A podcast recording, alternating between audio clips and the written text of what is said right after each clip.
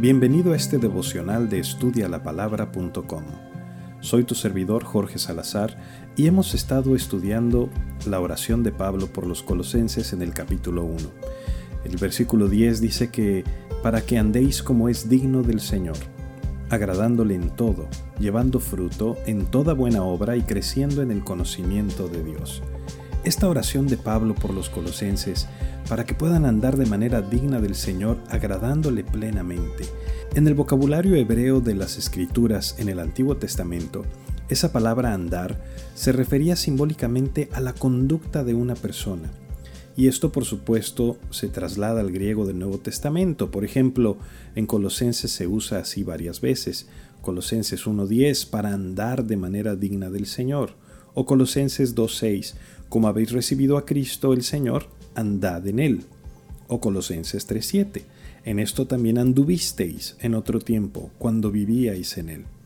En la mente hebrea, el conocimiento y la conducta estaban unidos, pero en la cultura gnóstica y en la cultura del mundo, eh, la enseñanza es altamente especulativa, es muy teórica, no está relacionada con la vida. De hecho, eh, había una escuela del gnosticismo que razonaba que el cuerpo era malo y el espíritu era bueno. Entonces, como el cuerpo era malo, pues no importa lo que hagas con el cuerpo y hacían todo tipo de cosas y perversiones.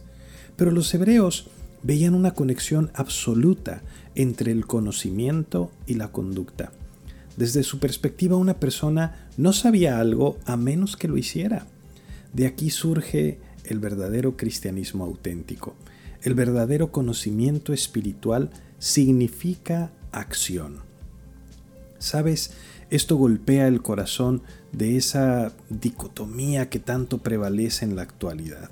Estoy hablando de la tendencia que tienen las personas de conocimiento a no hacer nada más que tener conocimiento, o la tendencia inversa de aquellas personas de acción que descuidan el estudio y descuidan el conocimiento, y entonces tenemos dos extremos desequilibrados.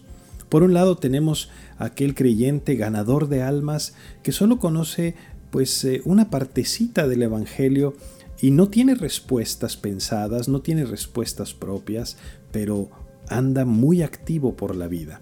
Pero por el otro lado, tienes al erudito contemplativo que está lleno de conocimiento, que nunca ha llevado un alma a Cristo. Y sabes, ninguna de estas dos situaciones estaba destinada a ser. Pablo era la máximamente contemplativa, pero también un increíble hombre de acción. Juan Calvino, por ejemplo, usaba todos esos poderes intelectuales, se acostaba en su cama, dictaba comentarios, pero también se involucraba activamente con la gente, en la política, en la vida de la comunidad. Eso fue también parte del genio de John Wesley o de Francis Schaeffer en nuestros días. Necesitamos un equilibrio necesitamos ese conocimiento profundo, tiene que afectar profundamente nuestro caminar. Hay que entender que cualquier doctrina que aísle al creyente de las necesidades del mundo no es una doctrina espiritual. O dicho de otra manera, si nuestra doctrina nos eleva tanto, tanto, tanto al cielo, que nuestros pies no pueden llegar al piso, seguramente es falsa.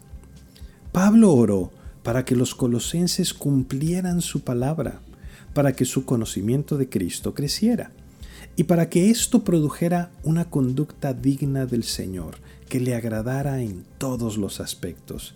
Y así es como debemos orar. ¿Cuál ha de ser el resultado de este caminar digno? Dice el verso 10, dar fruto en toda buena obra. Porque las obras son el resultado de la vida de Cristo en su pueblo. Por eso Pablo pedía que vivieran el tipo de vida de Cristo en cada situación. Así la realidad de la fe de los colosenses sería vista por la comunidad circundante y Cristo sería glorificado y las almas atraídas hacia Él. Esto de dar fruto no es una sola vez, nos está diciendo que tu vida y la mía tiene que ser una realidad que da fruto constante y continuo para que el mundo conozca de Dios y pueda glorificarle. Que Dios te bendiga. Recuerda visitar nuestros recursos en línea en estudialapalabra.com y déjanos tus preguntas y comentarios para seguir en contacto. Que Dios te bendiga.